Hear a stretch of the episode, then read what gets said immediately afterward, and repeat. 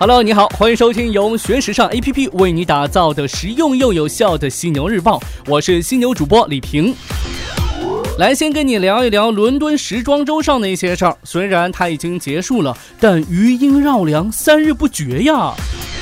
最近在伦敦时装周上走秀的英国高阶品牌 Topshop 看起来有点不一样，亮片衣、皮草裙、派对装，春夏季的 Topshop 展现了一群潇洒随性的派对女孩。看得出啊，这 Topshop 的确正在寻求温和转型。在英国零售业低迷的现状下，Topshop 想要保持自己在高阶时尚市场中原本的地位，已经变得很难了。本次在秀场和设计上所做出的改变还算微小，品牌有意在更大的格局上有所调整，比如适当实行降价策略，来增加自己在同档市场中的竞争力。同时呢，Topshop 在伦敦时装周上首次采用了即秀即买的方式，消费者在秀后就能立刻买到部分单品，而他们的单价都在两百英镑以下。另外一方面呢，Topshop 母公司 Arcadia 集团也在加速数字化进程，帮助企业打通门店数据和后端供应链，实现整个零售网络的数据整合。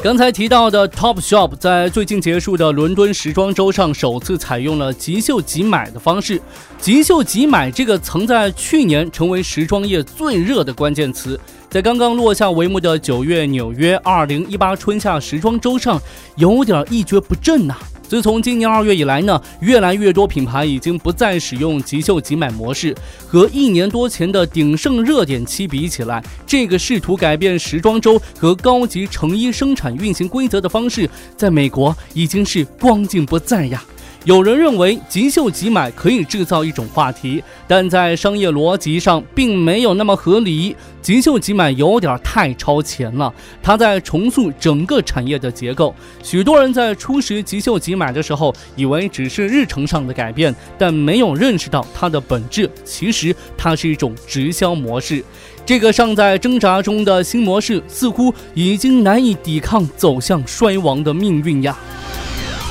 品牌方面的最新动态，新世界百货中国有限公司最近发布了截至二零一七年六月三十号的全年业绩公告。公告显示，报告期内新世界百货全年同店销售增长百分之零点七，上一财年的同店销售录得下跌百分之八点九，全年销售额同比减少百分之四点八至三十四点八四亿港元，经营利润则同比上涨百分之三十二点五至二点七八亿港元，净利润。更是录得百分之一百八十一点七八的强劲增长至一点二九亿港元。截至二零一七年六月三十号，集团共拥有三十七家百货店及两家购物中心，分布在北方、华东、中西三个营运区域，其中三十五家为自有店，四家为管理店。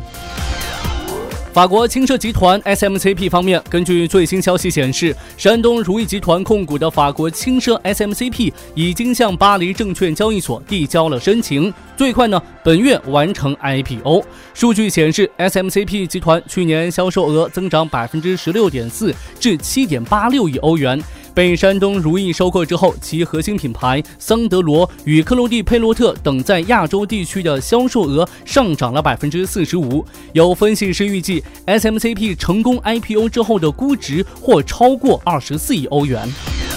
最后来看到这杜嘉班纳，意大利奢侈品牌杜嘉班纳最近披露了二零一六年的经营数据，在截至二零一七年三月三十一号的二零一六财年里。杜嘉班纳总销售额是达到十二点九六亿欧元，较二零一五年的十一点七九亿元同比增长百分之九点六。据了解，集团的净利润约为八千万欧元，数额约是上一年度净利润一千七百九十三万欧元的四倍多。税息折旧及摊销前利润率较上一年度增加了百分之一点五。但是与此同时，集团二零一六年营运利利润率虽达到百分之十二点七，却远远落后。于那些最为有利可图的奢侈品品牌，个中差距达到约百分之二十。杜嘉班纳集团二零一六财年营运利润约为一点六八亿欧元。